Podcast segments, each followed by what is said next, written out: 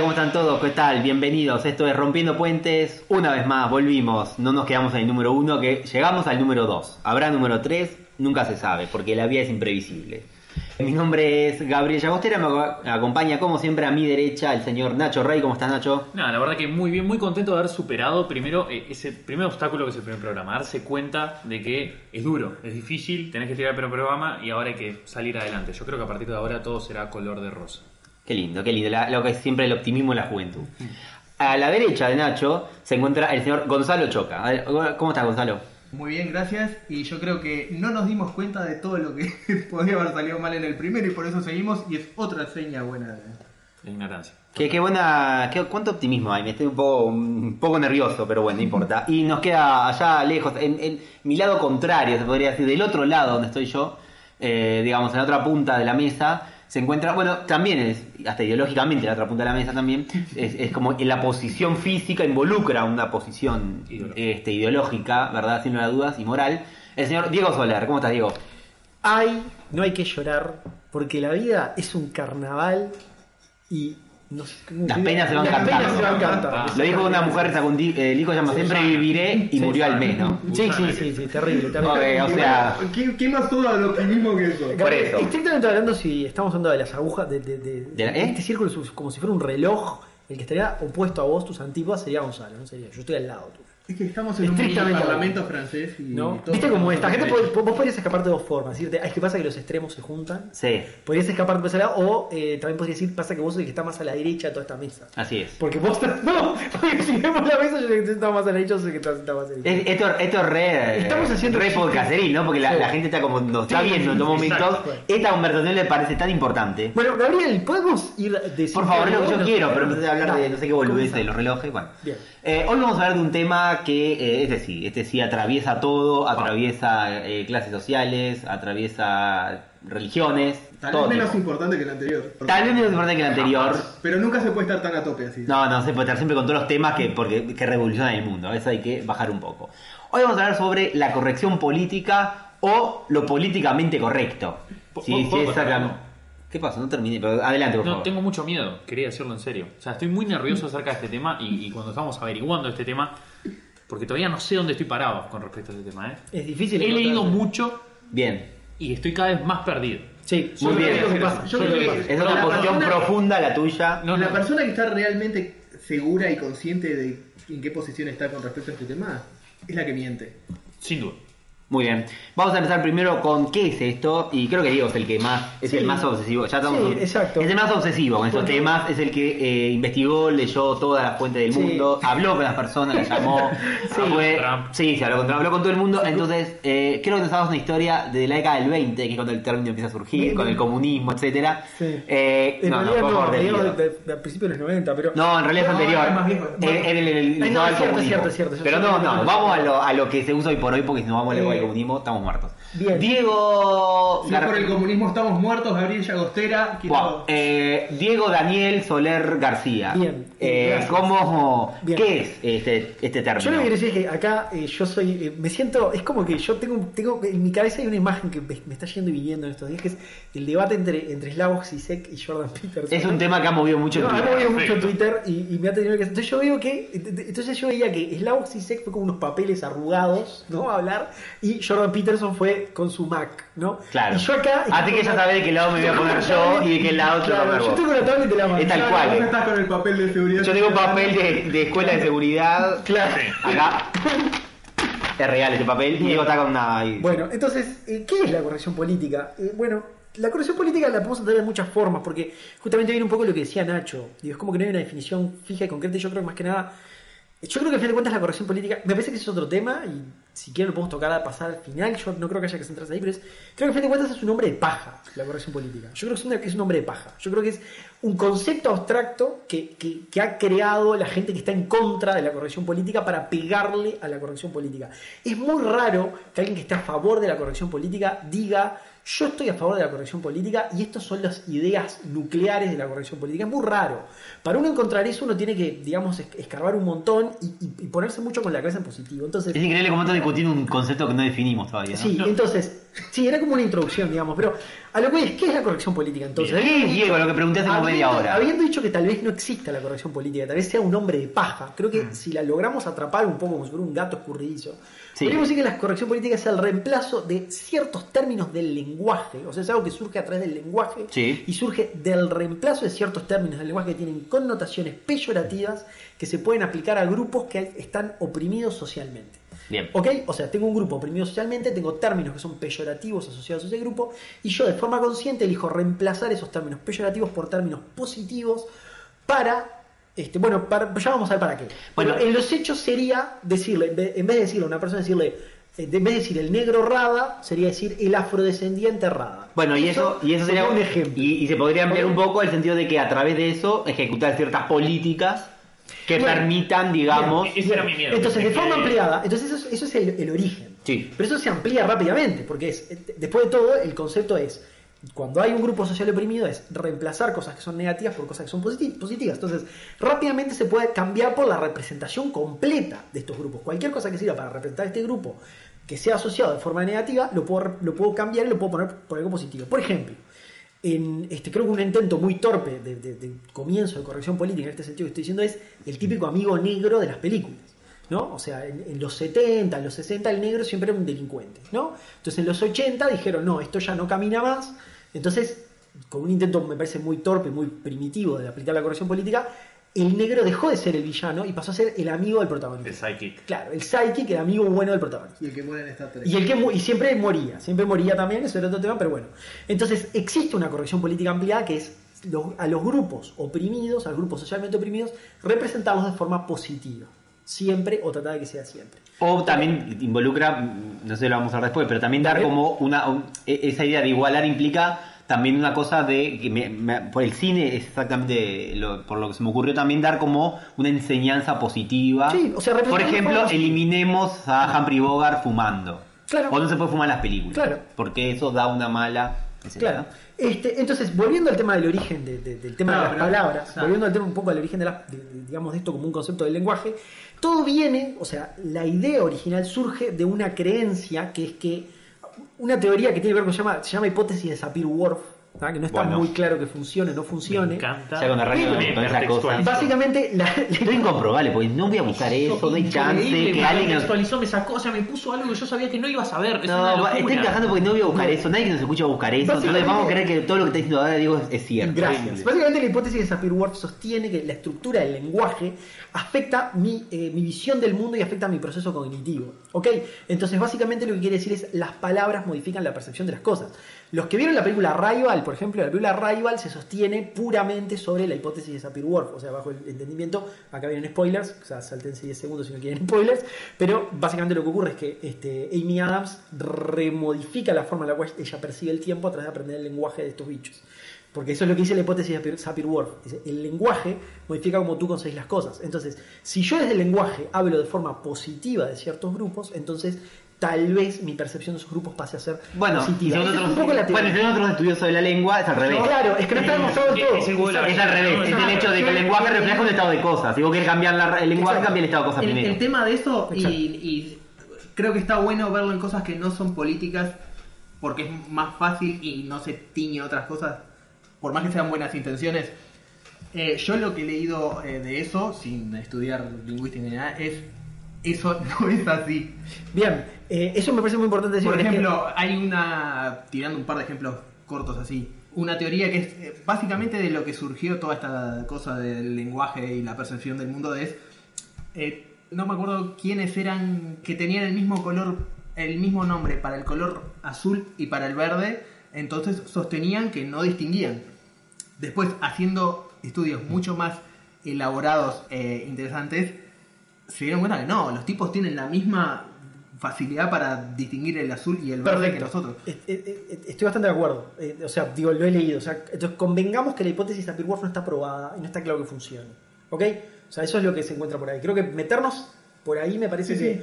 No, no, no vamos, o sea, No vamos a discutir la es una teoría, discusión científica, claro. Entonces, no, no, no, creo que no vale la pena porque ninguno de nosotros está capacitado para tener esa discusión. Obviamente. Entonces, este, creo que está bueno el punto que dice Gonzalo y el punto que dice Gabriel también, que es dejar claro que esa hipótesis no está probada. O sea, no está probado que realmente aplicar, digamos, palabras buenas a este, digamos, a, a situaciones, haga que yo tenga mejor percepción de esas situaciones, ¿ok? Y, Eh, y- eh, y un ejemplo tal vez más eh, Sí. terrenal, pido mil disculpas, ¿no? Sí, te las acepto. Desde que, muy bien, gracias. Desde, si- desde que decimos eh, afrodescendiente en vez de decir negro, la población negra es la- sigue siendo, dejó de ser la más discriminada, tiene mejores trabajos, ha accedido a sectores de poder. Para nada. Y bueno, ya está. Ahí viene la prueba de lo empírico, que bien, es una argumentación muy Y fuerte. tenés otra cosa. Bueno, ¿no? entonces, Sí. Si no le hubiéramos dicho afrodescendiente, que creo que en realidad no le No, nada. pero, eh, si le siguieran diciendo negro, en Estados Unidos, ponele que Sí. no, no hubiera pasado igual, o sea, lo mismo. Sí, bueno. Bueno, entonces, eh, como para redondear un poco, a pesar de que digamos la hipótesis no está aprobada y no podemos cerrarlo por ese lado de la discusión, digo, si la podemos cerrar por eso no tendría mucho sentido tampoco, creo que lo que sí es importante destacar es la importancia del lenguaje. O sea, el, el- el lenguaje sí es fuerte y sí es importante, por más que de repente no me cambie mi cerebro como está organizado. A lo que voy es, eso me parece que también es empírico, yo no tengo que irme a una gran argumentación para demostrar que el lenguaje tiene una importancia enorme dentro de la sociedad para la gente, porque fíjense nomás, sino el- el debate por el término, digo, no más allá de la ley, no, pero por el término matrimonio igualitario es este fu- fue gigantesco. Hay mucha gente justamente por mal le ponía el énfasis en el término. Se me ocurre puntualmente Graciano Pacale, lo escuché hacer 294 argumentaciones, que a lo que a él le molestaba era el término matrimonio igualitario. Digo, O sea, probablemente si uno quitara eso, vinieran otros problemas atrás, ¿no? Pero, pero en el caso de él. Pero, pero, pero había un problema muy grande con, con el tema. Y, y- y para el otro lado, este, también tenemos el- todo el tema, todo el debate del uso del lenguaje inclusivo, ¿no? Entonces está clarísimo que el lenguaje es, es- es importante y no deberíamos desdeñarlo por más que la hipótesis no esté probada. Sí. Esta es la introducción. A ver, sí, na- no, Nacho, a ver. Yo, un Marco. comentario súper importante. A mí me molesta Graciano Pascale. Nada más. Eh, Bien, eh, así como le molesta igualitario, a mí me molesta a él. Sí. Te- te doy- No, yo creo, quiero ser sobre el tema del lenguaje. Del al. No, no, no. no. Eh, no, una cosa de- del tema del lenguaje. A ver, lo, lo que, eh, lo que pasa es que el lenguaje sí será importante que vos podés anular una discusión con una persona si escribe mal. Si vos usa falta de ortografía o se expresa mal en una discusión, puedes anular toda su argumentación solo por eso. O sea, vos podés eh, humillar, criticar y destruir a alguien por su forma de hablar, no por su forma de vestir, por ejemplo. Vos- o sea, si una persona se viste mal o se viste horrible, porque tiene un mango y se viste con ropa rota, vos qué decís, ah, bueno, no podemos decirle nada, bueno, hace lo que puede. Ahora, si llama una persona, habla como el culo, vos podés criticarlo, porque mira cómo habla, etcétera. Es decir, para que veas cómo está el lenguaje, en qué lugar y en qué lugar ponemos el lenguaje. Pero es un debate mucho más grande que es quién dice cómo hablamos y, y, que, y que cómo se define las palabras que usamos y el lenguaje que hablamos. Lo que yo quiero decir al respecto de esto es que el lenguaje inclusivo es un gran ejemplo de lo que yo estoy diciendo, de que vos no podés cambiar la forma de pensar de la gente cambiando el lenguaje, cuando es al revés, porque históricamente es así en realidad. Yo voy a poner un ejemplo muy claro. Si yo eh, les dijera la expresión merienda de negros, merienda de negros es una expresión que, que existió durante mucho tiempo, eh, en la RAE también, era para decir confusión, lío. O sea, vos en un lugar donde hay un quilombo, viste, gente a los gritos, ah, acá hay una merienda de negros. Ahora, esa expresión es correcta, yo la llevo a usar hoy.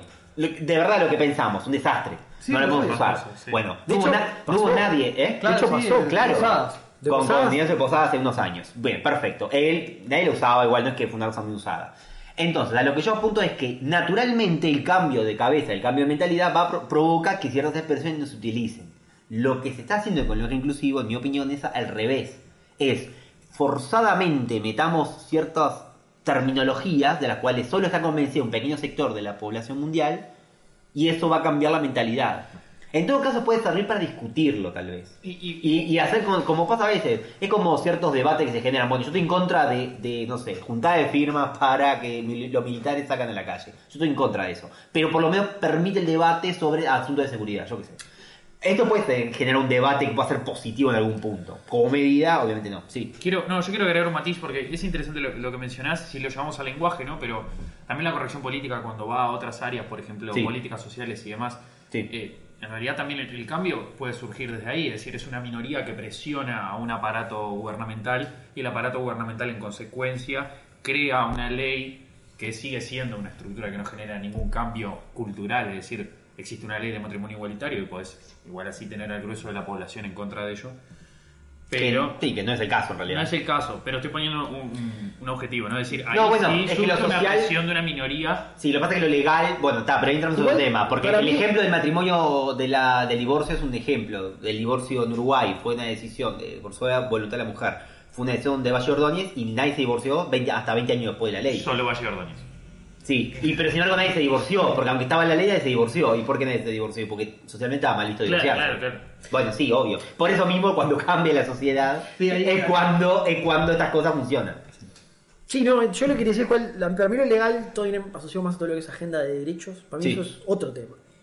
Entonces a partir de ahora está listo, ya está. No, Diego ha decidido No sé. que la agenda de derechos tiene que ver con otra discusión. Porque qui- quieras o no. No, Di- Diego lo impuso. No, yo Nacho, ya está. Diego decidió qué tema se discute y qué tema no. Y ya dijo claramente que la agenda de derechos no es un tema a discutir. No, a ver, yo creo que está relacionado y es Discrepo. indudable, pero no sé si como para hablar Yo, ahora. yo creo que la Pero corrección política capaz es la que- defensa Bueno, las ya van minorías. dos contra uno. Yo no, no emito opinión porque soy el conductor. No, no, no, no seas así de tibio. Porque el, el tema. A ver, a ver, ¿por qué, Diego? No, porque a mí un poco la sensación que me queda es que lo, lo políticamente correcto son movimientos, digamos, este, es- espontáneos. Cuando tú. El, el punto es cuando vos controlás ya el poder de Estado, tú ya tenés. Tú, tú ya tenés efectores, digamos, ya tenés capacidad de ejercer acción sobre. Entonces ahí ya es política, no es, no es, no es un intento, digamos, de a través de la representación de ciertos grupos. Porque es a lo que voy, el- creo que lo políticamente correcto tiene mucho que ver con lo, con, con- con lo estético. Tiene mucho que ver con lo estético, al, al final de cuentas. Yo, Eh, pero, pero, no, no sé, tampoco me parece que. que- No- no creo que sea igual el punto que por eso no me parece que valga la pena por- ponernos a dar Sí, sí. vuelta, ponernos a dar vuelta sobre. Este, digamos sobre sobre qué, qué, qué, digamos qué temas danza o qué no y, y por dónde abarca o no abarca Em, yo tengo una duda. Dale, Gonza. Que es, eh, a ver, vos lees la, la definición esa y yo creo que en principio nadie puede estar en contra. Bien eso es interesante pero a ver Ahora, ¿por qué, a ver, ¿por qué todos vemos corrección política y no nos suena bien? ¿Por qué- y, y no lo usamos? Entonces, no- ¿por qué? Que ese- eso me, me parece interesante. Creo que el único que, que- el único que argumentó, el único que comentó algo en contra fue Gabriel diciendo que no funciona porque desde lo empírico ve- dice que no ve resultado. No es eficaz. Entonces, me parece interesante que, eh, que tomemos ese enfoque. Entonces, podemos hacer una ronda de, eh, de repente, de por qué sí, por qué no, cada uno, este, rápidamente. Bien. ¿Ok? Entonces, Gabriel, ya opinaste. ¿Tú querés decir algo a favor de lo políticamente correcto? Ya lo dijiste también. Sí, o sea, que, que- que puede servir para generar Sí, ciertos debates. Perfecto, para generar El tema es que el tema es que eh, a veces como siempre pasa se llevan como digamos si yo quiero utilizar ciertas palabras que se impongan, todo el mundo las utilice, eso también te lleva a ciertas este, visiones radicales que provocan cosas como a veces vemos en las redes o vemos en- Bien. en que radicaliza posturas en ambos lados Perfecto. y eso termina complicando todo, complicando todo, ¿no?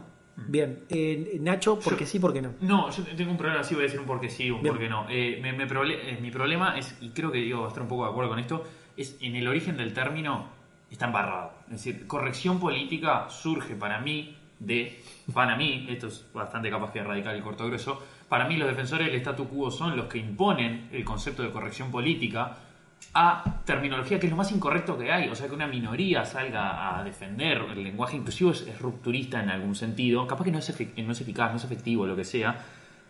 Pero eso no es corrección política. Es gente que al contrario va en contra del statu quo. La corrección política es un término que hasta en el lenguaje, la forma de decirlo, embarra un poco la cancha.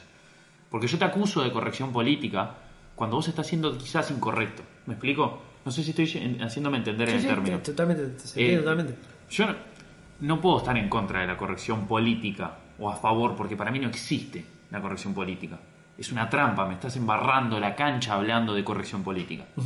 En realidad vos defendés un statu quo, porque los que, además si veo históricamente los que hablan de corrección política en contra de ella, Trump, Vargallosa, etcétera, yo ya sé de qué lado me tengo que colocar. O sea, esta gente me, me, me esgrime el argumento de la corrección política cuando yo estoy tratando de, de hablar de algo que va en contra del statu quo. Sin embargo, también Yo- hay gente hay, hay gente muy rupturista que también está en que Sin está duda, eh, me- me- y, me, y me gustó, ¿no? me gustó haberme tenemos, encontrado eso, opa. tenemos, ten- tenemos, a- no sé, digo, sin ir más lejos, estábamos hablando de la semana- del debate de la semana pasada, pero eh, si sé que está parado en contra, Stephen Fry está parado en contra. Stephen Mm. Eh, Fry eh, nadie puede decir yo, que. yo creo que el problema Stephen es el mismo que estamos teniendo. ¿Qué es la corrección política? ¿De qué te estás parando en contra? de- ¿Amparado en una supuesta libertad de expresión? ¿Amparado en qué? Es muy difícil definir ese hombre de paja, definir esa. Darle, delimitarlo. Eh, Es tan difícil que no hemos llegado al punto de entre los cuatro decir corrección política es esto, dos puntos. Claro, el tema yo creo que tiene un poco que ver. Por ejemplo, Nacho, ¿terminaste? Porque sí, Eh, porque perdón, no, no, sí, sí, sí, Bien, absolutamente. Ver. ¿por qué sí, por qué no? yo creo que sí, porque obviamente lees eso y es un ideal hermoso. O sea, ¿cómo no vas a querer tratar que la gente, o sea, que tiene, que está oprimida de, de una forma u otra, eh, sea tratada en principio con respeto y de ahí para arriba. Ahora, ¿cómo se logra eso? Ya, si es eficaz, ¿desde dónde te parás? Eh, yo creo que lo, lo que pasa con la corrección política, yendo a lo que decía Nacho, es un poco como lo que pasa con, con el diccionario con la palabra bizarro. Que vos decís bizarro y siempre alguien te salga, ay, pero bizarro en el diccionario quiere decir valiente, no sé Valiente. qué. No, a ver, nadie lo usa así. Nadie, para nadie significa eso. Y bueno, y la corrección política hoy, el término, eso que, que leemos, creo que, por lo menos en principio, eh, quiero creer que estamos todos de acuerdo, pero no es a lo que la gente se refiere con, con el término. Corrección política es un término bizarro. Para mí, corrección política hoy, creo que en el ideario general para todos es un poco de cierta forma y no es como la pose y quedar bien. O eh, voy a decir todas las cosas negativas que puedo, que no quiere decir que yo las piense. Superioridad moral, un poco de policía. No, ahora no me salen otras cosas, pero. Está, pero bueno, igual, no sí, no- sí, no es se entiende la idea. entiende, se Lo que pasa es que también se ha utilizado y durante mucho tiempo peyorativamente, justamente porque me parece que a veces, por más que yo utilizo el término y yo me parece que se lo veo bastante eso, en, en ciertas acciones, y, y soy muy crítico con, con eso, es verdad que también se utiliza también como más que en contra de las palabras, o que sea, se está en contra de, de que cierta gente tenga ciertos derechos, o sea, como que se traslada la, la percepción es como que es una línea muy fina. Claro. Yo estoy en contra de- del, del todo, estoy en contra de todo eso. No estoy en contra de la igualdad, pero estoy en contra de lo que está haciendo, de lo que se quiere hacer con el lenguaje. Entonces, es como, es, una línea muy fina de la que yo, de la que yo estoy muy consciente que estoy parado entre que estoy en contra de usar ciertos términos, pues me parecen lamentables, y estar en contra de la igualdad de ciertas personas. Claro, yo es el, el o debate. sea, también- El- el- el- se utiliza justamente más que por digamos, me parece que en general se utiliza para estar en contra de los derechos o de dar derechos más que de lo que uno consideraría lo más berreta del- de, la- del- de- de las acciones. Eh, estoy de acuerdo, yo creo que el- uno de los problemas que vamos a tener que sacarnos de arriba en esta discusión es que muchas veces se usa el, el combate a las cosas que se quieren hacer como para meterte por abajo problemas con los derechos mismos. Sí. El tema es cuando pasa para el otro lado, cuando vos no podés argumentar en contra de eh, cosas que te parece que no son efectivas, que tienen contraindicaciones de alguna forma, porque la gente asume que estás en contra de los derechos. Claro. Es que, suele, es que los debates de estos suelen ser ir por ese lado en realidad. Además, la gente que yo he tenido discusiones en Twitter con este tema, en general, se vinculan a eso, a la idea de que, ah, porque yo en definitiva estoy en contra de los derechos. No, estoy en contra de decir todo y me parece una ridiculez y de ignorancia enorme. Entonces, eh, pero todo se termina reduciendo a que yo estoy en contra de esos derechos porque, bueno, porque el objetivo es ese en definitiva. Ese es el, como el debate. Bueno, el- el- no importa el camino, lo que importa es el objetivo. Entonces yo tengo- tenga lo que tenga que... Es como que el famoso, ¿no? Eh, fin justifica los medios. Sí. En el camino de un fin correcto destruyo todo lo que está antes, etcétera. Es, es- bueno, saber si es efectivo. Lo cual, bueno, es un, y te doy la palabra Nacho, es un lindo debate, porque me puede decir, bueno, pero ¿qué revolución no destruyó todo y después fue efectivo? Yo soy la versión francesa, digo. O sea, ¿qué, qué revolución eh, em- entró de buenas maneras? Bueno, es un lindo también, como para poner la mesa, ¿no? Sí, Nacho. Eh, no, qué, qué polémico tu, tu, tu comentario. Es, y yo solo un quería hacer un puente a Diego que me parece que quería encauzar un poco esta conversación. que- yo- sí. Puente que se va a romper, como todos los que hay acá. y acá, eh, pero- no sé si rompe- acá es rompiendo, rompemos puentes todo el tiempo. Todo el tiempo. Entonces te doy un puente que se está rompiendo en este mismo momento, Diego, para que encauces un poco esta Eh, conversación. no, simplemente que. Te tenemos preocupado, digo, No, por eso. porque- Por eso, porque tenemos un hombre muy preocupado. Porque estábamos en la ronda del por qué sí, por qué no, y he sido salteado. Y le toca. Ya. Sí, pero- pero- pero- Bueno, adelante, Diego. ¿Por qué sí, por qué no? Adelante. Bien, no, yo este, tengo que decir que estoy en una coincidencia uno a uno bastante importante con, con, con Gabriel. Eh, Ah. sí, eh, Esto, Durísimo. esto está mal, esto está mal. El enemigo utiliza tus armas Sí, para sí, después de, de- sí. de- eso más me preocupa. la conversación. Sí, tengo, que, tengo que decir que estoy en una conciencia uno a uno bastante importante con Gabriel. Yo lo que creo es que me parece que por el tema de por qué no, eh, creo que Gabriel lo, lo dijo clarísimo. O sea, desde lo empírico está claro que no vemos cambios muy grandes. Hay gente que habla de una especie de concepto que, que, por falta de mejor nombre, creo que lo que me, me- termina quedando es llamarle la calicita del bullying o algo así, que básicamente es ok, yo hoy le digo, este, voy, voy cambiando términos, ¿no? O sea, primero te, le digo, no sé, el, el mellado, este, digo, me- no sé, me río de los mellados, soy cucuzú y hago chistes de mellados, digo, viene un mellado. no Increíble que mencionaste a Cucuzú en. Es este que Cucuzú para mí es central, es que para mí Cucuzú es central en este debate. Es un ser exacto. Porque, porque Y yo Tinelli también. porque yo creo y Tinelli también. Y el cuarteto de porque una de las consecuencias, una de las consecuencias de lo políticamente correcto es que este, son los cambios en, el- en lo que es el make-up de lo cultural y, y- princi- yo creo que más grandes son del lado del humor. O sea, pero bueno, ya, ya podemos ir ahí después. Pero básicamente. No, ¿por qué sí y por qué no, Diego? Bien, yo por, ¿por qué Te no? pido, por favor. Estaba hablando del por qué no estaba hablando del tema de la calecita del bullying. Digo, me parece que Gabriel lo dijiste muy claro, el empírico no funciona. Gracias. La calecita del bullying lo podemos definir como que hoy yo digo hago chistes de mellados, entonces dicen, no, no se puede decir más mellados, hay que decir personas con impedimento en el habla. Entonces yo digo, ok, perfecto, te voy a hacer chistes de personas con impedimento en el habla. No cambié nada. Y el problema estructural sigue El ahí. problema Claro. sigue ahí, Claro. ok. Y, y a favor de sí, tengo que decir algo que, que tiene muchísimos puntos de contacto con lo que dijo Gabriel. Gabriel dice que puede abrir el debate.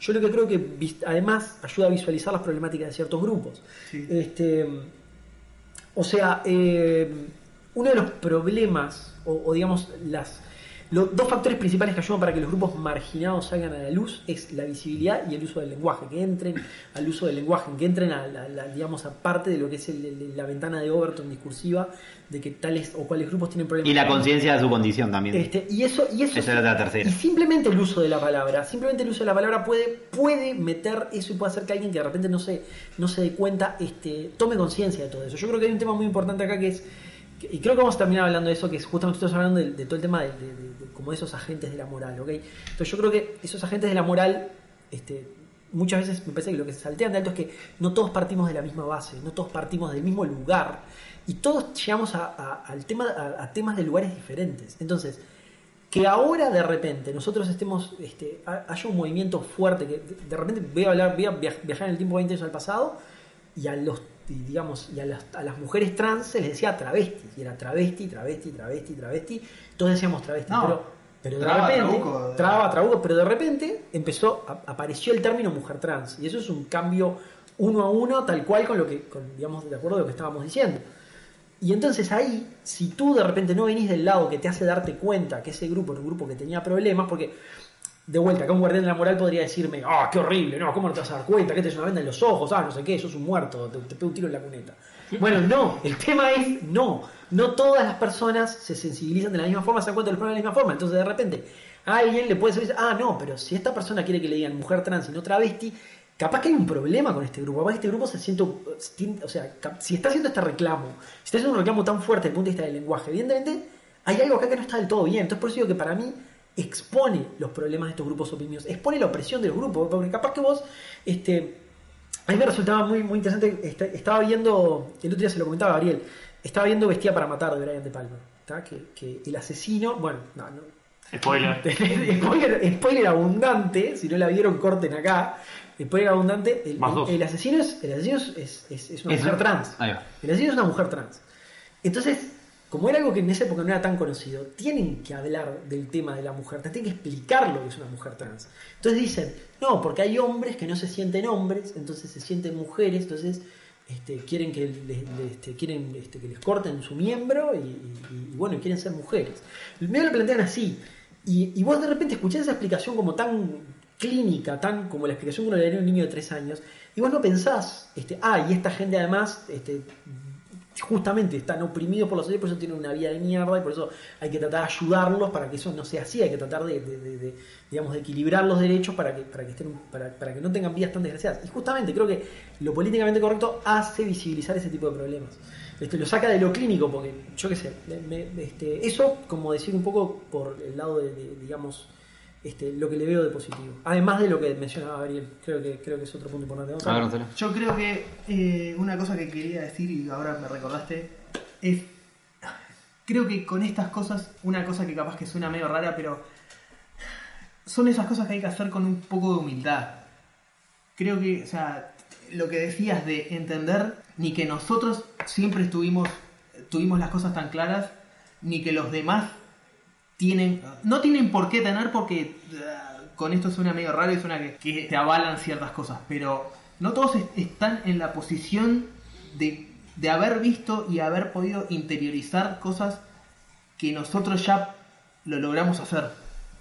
Y a veces e- en, por ejemplo, en las redes sociales, que es el peor lugar para tratar o discutir estas cosas, a veces ves, ves cosas que no, no suman. Con las mejores intenciones. Y vos no le podés decir nada, pero no suman. El tema es que yo creo que el debate ideológico, y, o, digamos, o- sí, digamos el debate ideológico, es un debate siempre por eh, mentes y corazones. ¿ok? Es un término muy yankee, pero, pero me parece muy acertado. Eh, o sea, el punto es, vos nunca vas a convencer a alguien de que tu postura ideológica es la correcta atacándolo, alienándolo. Estoy de acuerdo que hay gente que está más allá de ser convencida, pero eh, ese debate nunca es por esa gente que está más allá de ser convencida, es por la gente que está en el medio. Pero Entonces, a la gente del medio, a esa gente del medio, justamente uno, o sea, uno tiene que tratar de hacer tracción desde ese lado. Yo creo que entender que no todo el mundo viene del mismo lado y no todo el mundo está, va a estar sensibilizado a los problemas de la misma forma es fundamental justamente para, para, para lograr que ese aterrizaje discursivo sea exitoso. Yo eh, voy a poner un ejemplo, voy a poner un ejemplo que, que me pasó no hace tanto. Eh, un- una persona más o menos de, de- de mi edad, capaz que un poco más grande, no sé, el otro día una, una- una cadena de correos, alguien envió un correo diciendo, este, vendo, vendo un iPhone rosado. Vendo un iPhone rosado, tengo acá no sé qué. Y alguien contestó en la lista de correos que había mucha gente copiada, muchísima gente copiada. ¿Del trabajo? de ¿Esto de trabajo? Era el trabajo. Polémico. ¿ah? Entonces, Hice un chiste, me muero. Me muero. Claro, entonces alguien Ah, respondió esa uh, cadena polémico. diciendo, respondió esa cadena diciendo, diciendo, este, jaja, no me digas que era tuyo. ¿Ah? Claro. Uh. Pero, pero claro, este, pero claro, ¿qué pasa? Uno tiene que entender de, de- de dónde puede venir esa persona. Puede ser una, Lo cocinaron. una exactamente, claro. Una persona, que, una persona que anda alrededor, cerca de los 40, una persona que cerca de los 40, en un mismo grupo donde hay gente que está cerca de los 20, te puedes imaginar lo que pasó. El- Sí, el- obvio. hubo alguien que contestó y dijo, ¿y si es de él, cuál es el problema? Ese es el que inicia el pleito, me encanta. Bueno, y ahí, y básicamente se quemó el cante. Pero, Pero yo que creo que esta persona que había hecho este chiste, había hecho este chiste boludo, totalmente boludo a todas luces, yo puedo decir que por cómo vi que se llevó esa discusión, terminó totalmente radicalizado. Obviamente. Pero en la postura opuesta, ¿no? O sea, no en la postura de, de decir, ay, sí, qué chiste, qué chiste espantoso que hice. No, no, sino en la otra postura de decir, de, de decir, ah, estos son unos chotos todos que me hacen callar, que no sé qué, unos guardianes de la moral, no sé cuánto. Entonces, Me fascina yo lo que pregunto es, ¿sirvió? Sí, no, hago, hago pregunta, ¿sirvió? Ojo, a mí, pa- ¿Sirvió para, mí, eso? el- y, si tiene, y si es de él, ¿qué problema hay? Es un inicio totalmente válido de la discusión. Y- Igual no, a ver, Ah, pero es Ahora, como, yo perdón, entiendo- no, yo- para, para, para. igual- Solo que salgo de esa situación, es como el chiste, claro, es como, yo, porque yo soy consciente de todo esto, pero claro, es como hacer el chiste de alguien te cae una camisa rosada y si novia de hombres, ¿entendés? Claro. o sea, esos chistes son, Pero- ta, yo creo que no se pero- pueden hacer, pero lo que pasa es que el tipo probablemente, no, ni lo conozco, pero Sí, yo sí. no, no lo haría en la cadena de porque claramente, Claro, no, no- no- lo haría en no la cadena de el conocimiento, Ponele que yo haría el chiste y ponele, pero vos ya sabés lo que yo pienso del tema, Sí, sí, perfectamente, claro. lo podría hacer de él. Está, es eso. Entonces, sabiendo y hago el chiste choto porque yo qué sé, me dice el gracioso y hacerme el chiste choto. Entonces, claro, y esa es la re- pero eh, merece una respuesta o, estamos mi- o- o intentamos militar con la respuesta, que es lo distinto. Sí, Una- no. la duda era original, la duda era real. No, era un chiste. No. No, no, no, no, la duda de, No. de- de- ¿Y cuál es el problema? No, el comentario. es o es una militancia. Bueno, esa es la diferencia. Si yo Ahora- milito a los chistes, para mí, este señor, que no es un chiste. esta figura es bueno, es un comentario humorístico. Ese señor que dice, y si es del cual hay, es el tipo, estás conversando tranquilo y uno pone un chumbo arriba de la mesa. Sí. Es medio eso, ¿no? Hace un par de chistes de bar y alguien, No, claro. Es como, Estoy de acuerdo. o sea, como- tranquila la cuestión, puedes resolverlo de otra manera. No, no, no, no. Este se tiró una olla hirviendo, te vas a quemar ahora. Tomá, Te vas a decir tomá. que te tiraste vos solo y no te diste cuenta, porque probablemente haces ese chiste, estás completamente perdido de los, de los cánones más o menos básicos de cómo manejar. No, o capaz que un se maneja de con la persona que- Y qué temas podés tocar. Podés opinar O capaz que- eso, a pero ver. no lo digas ahí. A ver, o capaz manejar. que estaba, pensaba que estaba en un grupo cerrado de personas en el que Claro. ya lo conocían y, e iban a entender la intención humorística. Pero alguien eso. sacó el chumbo. Y eso Y ahí sacó el chumbo y Ahora, radicalizó a la discusión. A mí hay una cosa que a veces, a veces pienso que no, a veces tengo dudas, a veces me la quiero callar. eh. Yo creo que a veces hay que tener en claro cuando uno mismo hace esas observaciones a los otros, lo- un poco lo que decía de la humildad y ver de dónde estamos parados, si lo está haciendo por un bien mayor o si es catarsis y vamos a que me encante.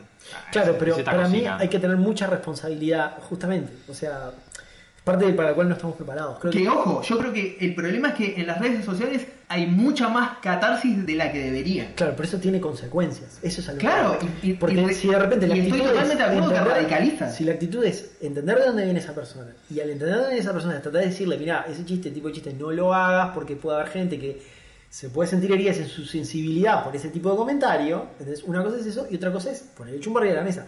Claro. No Esa tiene nada de comprensivo y pedagógico lo que hizo la persona del chumbo arriba de la mesa. Nada. O sea, no tiene ninguna intención. No, además, Mi respuesta, igual mi respuesta hubiera sido, mi respuesta hubiera sido en ese caso, ante la pregunta, ¿hay un problema? No, ninguna, era un chiste pelotudo. Y ahí, chiste coma pelotudo, ¿no? El que más pelotudo el que me La hizo importancia de la coma para un profesor de literatura. Sí, entonces ahí, y ahí como se la y ahí me debería callar, porque bueno, me respondieron la pregunta. No, pero además, o sea, ponerle el chumbo arriba de la mesa. Es hermoso. ¿Logra algo? Sí. O lo único que logra es que el tipo ahí se calle y a las dos cuadras Ese vuelve a es el decir lo mismo. Es más, Y- que después- se radicalice, que todavía Ese es diga el problema. verdad, y diga, bueno, está, yo dejo vereda. Además de usar, además de usar eh, celular rosado, es una víctima.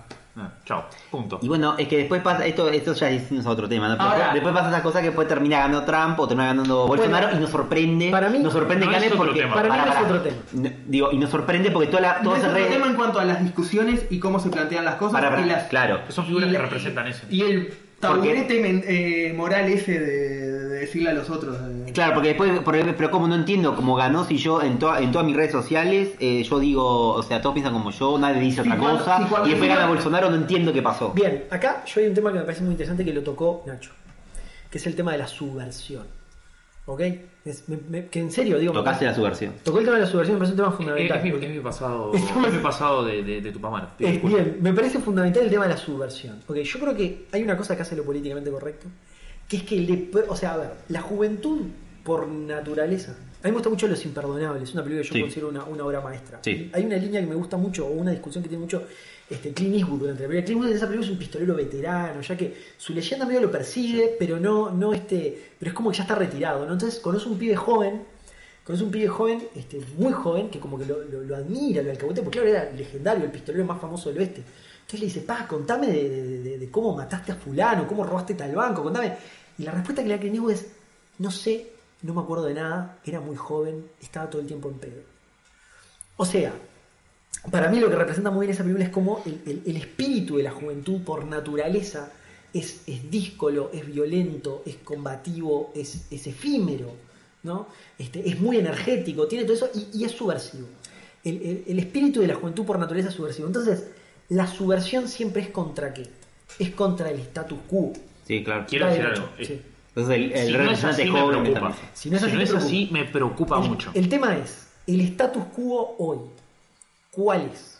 O hace, o, o sea, porque hoy, si alguien viene y me dice, "Ah, es Bolsonaro, es Trump, digo, bueno, puede ser, pero hace dos años. Yo te digo, ¿qué era digo, el statu quo es casi tan embarrar la cancha como corrección política. Así como te dije que los que defienden eh, la, la- la corrección política en realidad van en contra del statu quo, bueno, ¿qué es el statu quo? También es es imposible de pinear down. Estoy, Es- qué horrible eso, perdón. Es imposible de lograr definir qué es el status quo. Pero lo que sí creo es que hay un montón de- de- de- de jovencitos locos que andan dando vuelta por internet, ¿no? Que el término que se usa mucho son los edgelords, ¿no? Los famosos sí, ¿no? igual, los ¿Qué, edgy. qué- qué son los edgelords? Los ¿Qué son? edgelords- No tengo ni idea. Los edgelords son, son- bueno, los edgelords son los pibes de vale. 14 años, ¿tá? de 15 años, 16 años, que lo que hacen es este, decir cosas disparatadas y choqueantes solo por el valor de hacerlo, solo por el valor subversivo de hacerlo.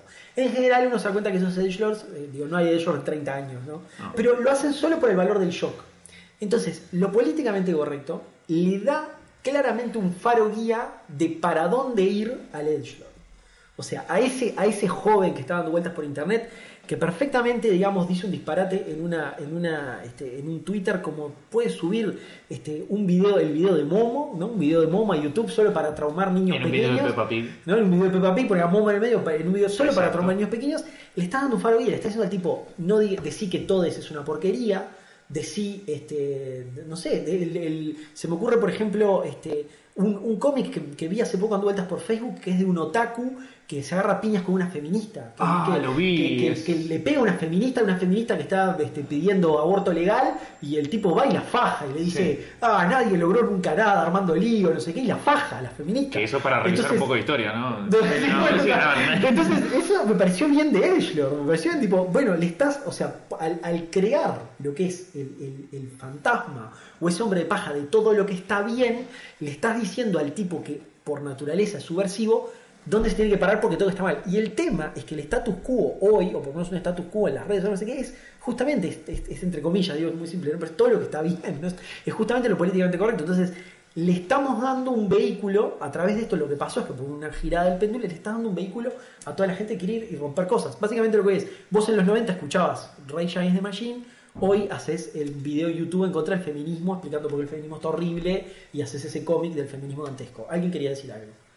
No, eh, eso, que, embarrado está todo cuando hablamos de statu quo y corrección política y que quizás en las redes sociales el statu quo es la corrección política y qué complicado. Igual yo creo que no es tan así porque las redes sociales tienen el efecto que hablaba Gabriel, ¿no? Esa cuestión de burbuja. Sí, Incluso claro. te diré que cuando te preguntas por qué gana Bolsonaro, si en mis redes sociales todos piensan así, hay otro porcentaje de las mismas redes sociales. Yo creo que no es un tema de que no hay gente que no accede, sino que está que en mi burbuja está Sí, esta no, gente en tu burbuja, y hay una burbuja que es 94% mayor. No, hay las dos cosas.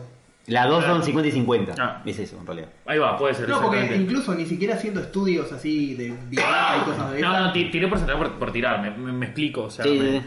me parece que embarra muchísimo, como que nos cuesta a todos encuadrar qué es corrección política, qué es statu quo. ¿Es la corrección política el statu quo? No lo es, es muy jodido. Lo que pasa sí, es que ahí llevas al, al- al otro debate que tiene que ver justamente con las discusiones y que tiene que ver con aceptar las opiniones distintas. Entonces, esas burbujas de internet hacen eso. Que cuando alguien hace un chiste del cual cerrás. tu militancia cerrada de red social está en contra, respondes con violencia porque, ¿entendés? Porque estás acostumbrado a tu grupo de 10 personas, de 15 a 20 personas de redes sociales, que todos responden con violencia a visiones contrarias y nadie, por lo tanto, se le ocurre discutir algo pero- distinto. Y pero- después salís al mundo real y te pasan no solo cosas. es internet, pero no solo es Porque, internet. no, bueno, pero, a ver, sí. Claro, porque a lo que voy es que si uno se sienta a ver los programas de televisión, justamente ves, Sí. vamos, a ver la cultura, ¿no? Entonces, Sí. salgamos de la radio y vayamos a lo Veamos que- esta boca es mía. Entonces, Claro, por ejemplo, muy bien, me gusta el cómo se Si vamos a la, a la cultura, viene el, el ejemplo que vos dijiste, vamos a, este, que no sé si es real o no, pero es, editemos una película para que no aparezca un No, personaje. es real, es real. Y Bien. pasa con Wolverine. Editemos esta ejemplo. película para este personaje no Wolverine. Más. Este, eh, digamos que Black Panther es la mejor película que representa el dolor del, del- del afrodescendiente Sí. cu- con- cuando está sentado Spike Lee al lado. Sí. ¿no? O sea, digámoslo, al- digamos adelante de Spike Lee. Digamos adelante de Spike Lee como si fuera el golero de Cacho Bochinche, digamos, no, no, porque la película que mejor ha representado lo que es este, el, este, el dolor de, la cultura este, afrodescendiente es Black Panther. Entonces, el- todo lo que es, el, el, eh, digamos, la visión, creo que predominante de lo que es lo cultural, creo que está hacia el status quo. El status quo está hacia lo políticamente correcto. Más allá de que de repente uno pueda tener su burbuja en la red, ok. A lo que voy es que si salgo de la red y voy a lo, a- lo que es la cultura en general, me parece que el status quo está claro que, que- que viene por ese lado. Por eso es que tipos como Trump y como Bolsonaro pueden presentarse como rupturistas, pueden, as- pueden, Sí, pueden, la presentarse como transgresores. también. Cuando podemos estar de Y la acuerdo que gente no. puede sentir, y sí, cuando podemos estar de acuerdo que no, este, pasa que depende, depende de dónde esté parado. Lo que pasa es que ahí estamos el debate de, de- de ahí donde yo, eh, más lo, lo ideológico mío va muy fuerte, es el tema del capitalismo que decide, incorpora todo, ¿no? Incorpora. O sea, por eso sigue existiendo. El capitalismo logra incorporar el status quo y logra incorporar lo que se Lo- opone. anti, claro. Entonces te vende las dos cosas. Todo. El mismo, el mismo dueño del mundo te vende. El que está a favor y está en contra. Te vende Marvel como te vende Claro. eso para La cap- apropiación no, te- te Te vende vende la- claro. O sea, te la vende el te vende Capitán el- Marvel te y te vende- vende te vende la Trump. camiseta de Che Guevara Claro. y después te vende y después te vende el libro de, de- de Padre Rico Padre Pobre. Te- y el ejemplo y, el- y hablando del ejemplo de los eh, el ejemplo muy concreto y muy choto pero me pareció recontra este, interesante al respecto fue el tema de los Oscars el año eh, los Oscars del año pasado Mm. fue con toda esa reivindicación fem- ¿no? que, que con los discursos de las mujeres se acuerdan cuando fue cuando este Bray Larson le quiso darle el Oscar a Sí. eh, a cómo se llama a Casey Affleck porque le había las denuncias no sé qué las re- los discursos etcétera no mujeres reivindicadas este año en los Oscars cuántas mujeres nominadas hubo mejor directora cero Mm. cero. Entonces, el status quo que le da, le da posibilidades a muchas personas, a los y no, sí, terrible, la mujer, qué horrible, vamos a cambiar todo, es la más que dice, bueno, ojo, hasta acá y hasta acá seguimos nosotros. Qué fascinante igual, ¿eh? Que es La- interesante porque es de, un Yo año no sé otro. si, si ya nos vamos a poner en ese, para ese lado, pero por ejemplo, ahí también la, lo que te da a pensar es si importa, o sea, si importa el gesto, si vale de algo, y además si por otro lado no tapa la realidad. Porque por ejemplo cuando estaban, creo que no fue el último, fue el, el anterior, el de, a ver, disculpen si suena mal, o sea, Dale. ¿cuánto- ¿cuántos negros había eh, nominados? Sí. Y. Eh, Oscar So White. Y ponele. Ahí va. Y ponele. Capaz que, yo que sé, hacían ruido y al año siguiente nominaban más, más actores afrodescendientes, negros, como quieran. Sí. No iba a cambiar la realidad de que tiene mucho menos. Y dicho por toda la gente que trabaja. Sí. Tiene mucha menos posibilidad de conseguir trabajo de actuación. Entonces iban a poner, no sé cuántos son, 5 y 5, pero iban a seguir teniendo poco trabajo. ¿Sirve de algo? Pero, ojo, el gesto está. Sí, sí, sí. En la industria pasa lo mismo. La cantidad de mujeres que trabajan en la industria del cine, la otra vez en esas encuestas, de, que es bajísimo en todos los rubros, ¿no? No solo el rubro actoral, en el rubro de, de, de técnico, viste, directores, pero también de productor, no sé, viste, todos esos rubros medio eh, técnicos, ¿no? Iluministas, sonidistas, lo que sea, siempre el- el- eh, en todo la mujer siempre estaba, en el mejor de los casos, en 60, 40, o, o sea, es el mejor de los casos abajo, ¿no? Entonces, bueno, esos gestos. eh, Esa es la palabra, gesto. Es un gesto. Bien. No Y- cambia nada, es y a mí un me- gesto. Y a mí eso me parece importante porque creo que. Pero está bueno que haya gestos que, sí, aunque no cambian nada. Claro, pero e- ese es el tema, porque Ah. yo lo que creo es que el- el- uno de los potenciales peligros de lo políticamente correcto, de ese tipo de gestos, es que es un gran tapador de, de- de problemas también. es un gesto nada más. Así como son visibilizadores, también es un gran tapador de problemas. O sea, lo que voy es, tengo, tengo un ejemplo que yo recuerdo que me pareció muy interesante, que es que en el 2017, este, por, por la acción de, de- por la acción de alguien que impuso esto, la Defensoría del Vecino cambió de nombre por la Defensoría del Vecino y la Vecina. ¿No? ¿Ok? Y eso, este, o sea, ya la Defensoría del Vecino no se llama más, se llama Defensoría del Vecino y la Vecina. Sí, y eso sí, salió en todos los diarios. Son todos los diarios, entrevistaron a la persona, todo no sé qué. Te- la persona que probablemente, este, este, o sea, por el impacto que generó eso, la persona que probablemente estaba, había impulsado esa- esa- ese movimiento, este, se debe quedar con la idea de que lo que hizo fue una cosa muy importante. O sea, como diciendo, ok, buen trabajo, resolví un gran problema de la sociedad, eh, soy el Capitán América este, de Montevideo. Eh, mientras yo vivo en el centro, salgo por el centro y encuentro que está lleno de gente durmiendo por la calle por todos lados.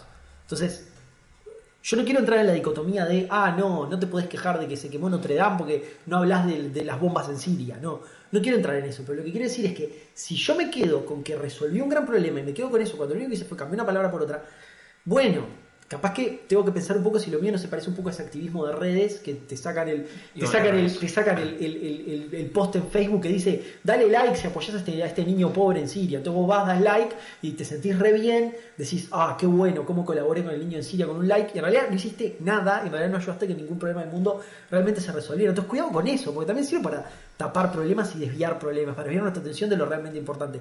Nos podemos pasar discutiendo horas si tenemos que decir este, tal o cual cosa, cuando en realidad los problemas verdaderos se nos pasan un poco de largo. Digo, nada, por eso también decía un poco al principio que este, lo que mencionaba Nacho, cuando tenés el poder político, cuando ya estás trabajando por agenda de derecho, ya, ahí ya me parece otra cosa. Porque ya estás accionando realmente. Ahora, Sí, si, puede si tú, ahora, si tú, o sea, desde el punto de vista de lo que es el, el activismo, este, a ver, el activismo siempre crece desde, la base, ¿no? Crece desde, digamos, desde la gente que soporta los movimientos. Entonces, si la gente está anestesiada, creyendo que ya hizo su parte, diciendo todes, ¿no? Y tiene un corrector ortográfico especial, cada vez que pone un tweet cambian todos por todes, y dice, ah, qué bien, yo hice mi parte por el mundo porque digo todes. Y bueno, no sé, capaz que en realidad no estás cambiando tanto el mundo, capaz que podrías hacer otra cosa, si lo que realmente querés es hacer. Lo- y lo que pasa es que estos cambios son muy paulatinos, ¿no? Sí, Sí. O sea, entonces son cosas que se ven de, gen- de 10 No, generaciones para nosotros no ahí hay una cosa que me parece que también es importante, que vi- viene un poco en lo que decíamos antes de, eh, de lo de entender al otro en qué lugar mental está en distintos temas. Y es que tenemos que entender que hay una, dos cosas que están en conflicto.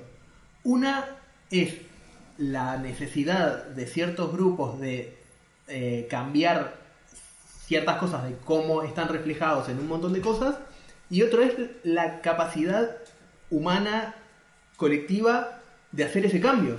Y obviamente la- querrías que la gente que está oprimida o con tal problema sea de la noche a la mañana. La cosa es si es posible y si apurarlo no es contraproducente, que es un poco lo que decía de... Sí, ahí te rebatiría que yo no le puedo pedir paciencia a la No, gente que obvio, lo padece. No. Obvio, es que ese es el tema. Eh, eh, eh, o sea, teóricamente y racionalmente estoy de acuerdo que los cambios tienen que atravesar un montón de tiempo a nivel pasa que estructural, acá, pero... eh, pasa que acá, acá estamos hablando de cambios que realmente está en duda que tengan consecuencias. Es- ese es el tema. Sí, no, en este caso Son eh, cambios estéticos. estamos de acuerdo que la clima red también te, te- te- tiene un impacto de, así de sedante, como decís vos, que, que no te permite realmente creer que el cambio puede ir un poco más allá de una red social, de un cambio de una letra, de lo que sea. Y que realmente esa gente no está militando No, una yo- actividad.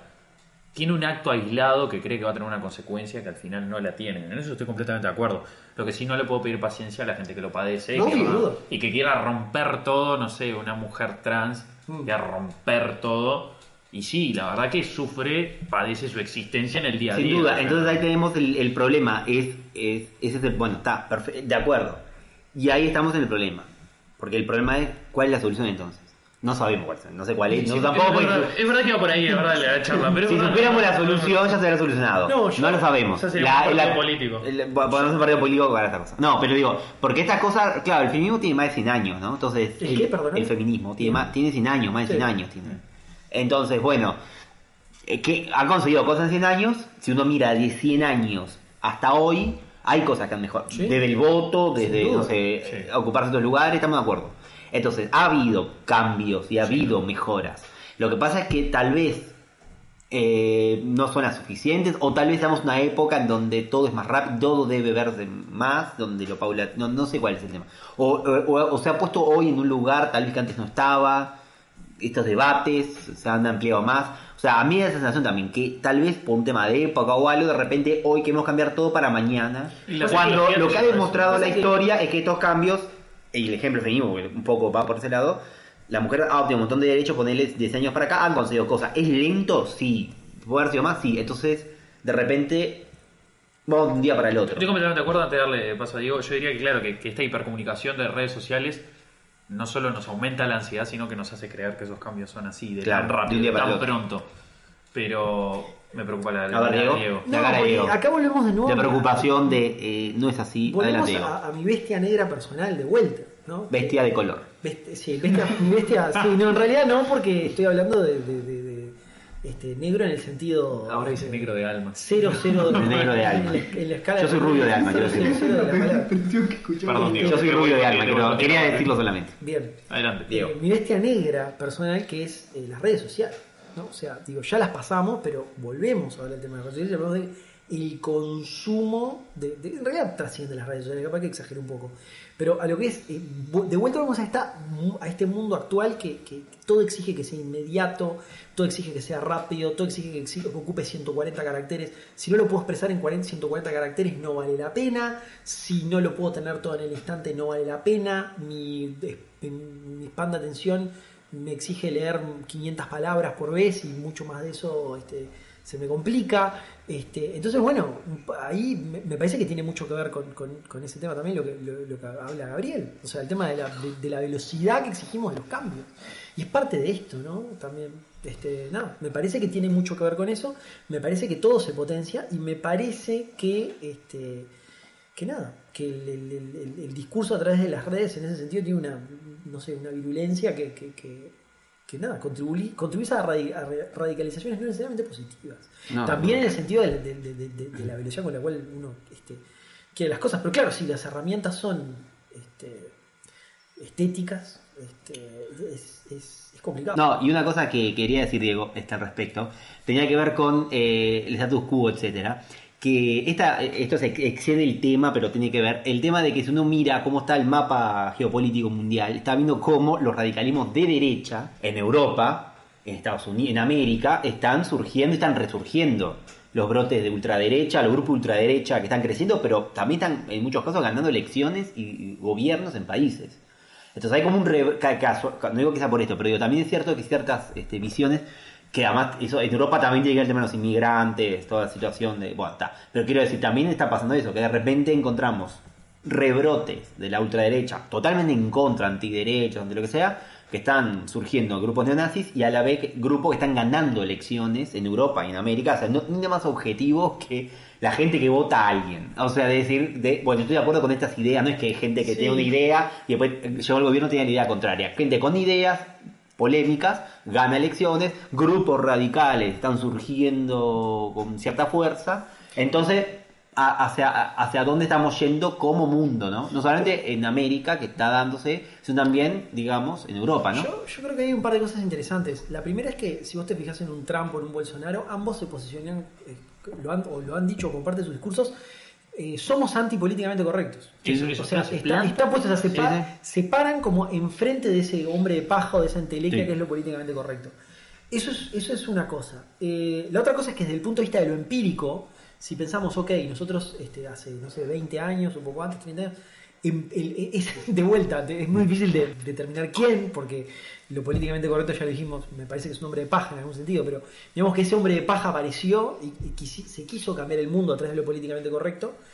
Y si vamos a lo empírico, decimos, bueno, esto no está funcionando. O sea, no está funcionando. Yo no sé qué hay que hacer. Pero es claro que no está funcionando porque es- es- está viendo este resurgimiento. Ahora, ¿es culpa de lo políticamente correcto? Yo lo que creo es que el problema es esa radicalización. Ahora, si vamos a esa radicalización, viene de dos lados. Principalmente de que es una. de que justamente creo que el- o sea, siempre está ese, el- siempre está el tema de lo, de lo transgresor. Lo transgresor, lo nuevo, lo transgresor, lo subversivo, es lo que reemplaza el status quo, siempre. Entonces, el status quo en lo, en lo cultural, como veníamos diciendo, lo que es la- digamos, el imaginario de lo aceptado, esa ventana de Overton hipotética, llámenlo como quieran, es, ok, este, lo que está bien es lo que representa ciertos valores, entonces es lógico que lo subversivo represente valores opuestos. ¿Ok? Y después viene todo el tema de cómo, digamos, de lo que es el discurso en las redes y cómo me parece que un montón de gente que con muy buena intención, que quiere llevar adelante estas ideas y llevar adelante lo que es, este, digamos, todos estos conceptos de lo políticamente correcto, fuerza a ciertas personas que no tienen, digamos, otro lado para dónde ir porque no saben o no, no tienen mejor opción. De vuelta, no estoy hablando de los radicales que ya están radicalizados, estoy hablando de las personas del medio, las obligan a ir para el otro lado, como el ejemplo que contaba de la anécdota del, del iPhone rosado. Sí. A ver, sí, de Gonzalo. Claro, ahí te, te entra otra cosa de. Primero, el tema de ya más política, entran otras cosas como la economía y eso, que también en parte duda, juegan, sí. porque es. Eh, lo- Sí, si la economía está mal, va a ganar el otro. Claro, sí, la gente se pone No, en no pelos. Sí, sí, cuando juegan la billetera. Claro, Sí, tengo- sí, no importa, eso es cierto. Pero además hay un tema de rechazo en cuanto a les importa más todo eso que mí y Sí. entonces está, por eso. Y otra cosa que también quería plantear es, a ver, está, sí, ponele que vemos que objetivamente el tema de la corrección política, y me estoy refiriendo directamente a la definición que dijiste vos, Mm.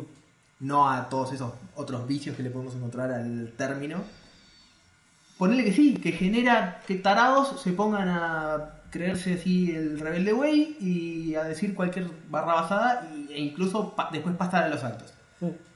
La cosa es, por más que decía que también creo que hay que revisar el cómo, si eso justifica que no lo hagas. Es más, y yo eh, pensaría bien si no hay, si no ha habido avances, porque yo creo que en muchos aspectos vos ves cosas, Yo creo que sí. revistas y cosas y de hace 20 años.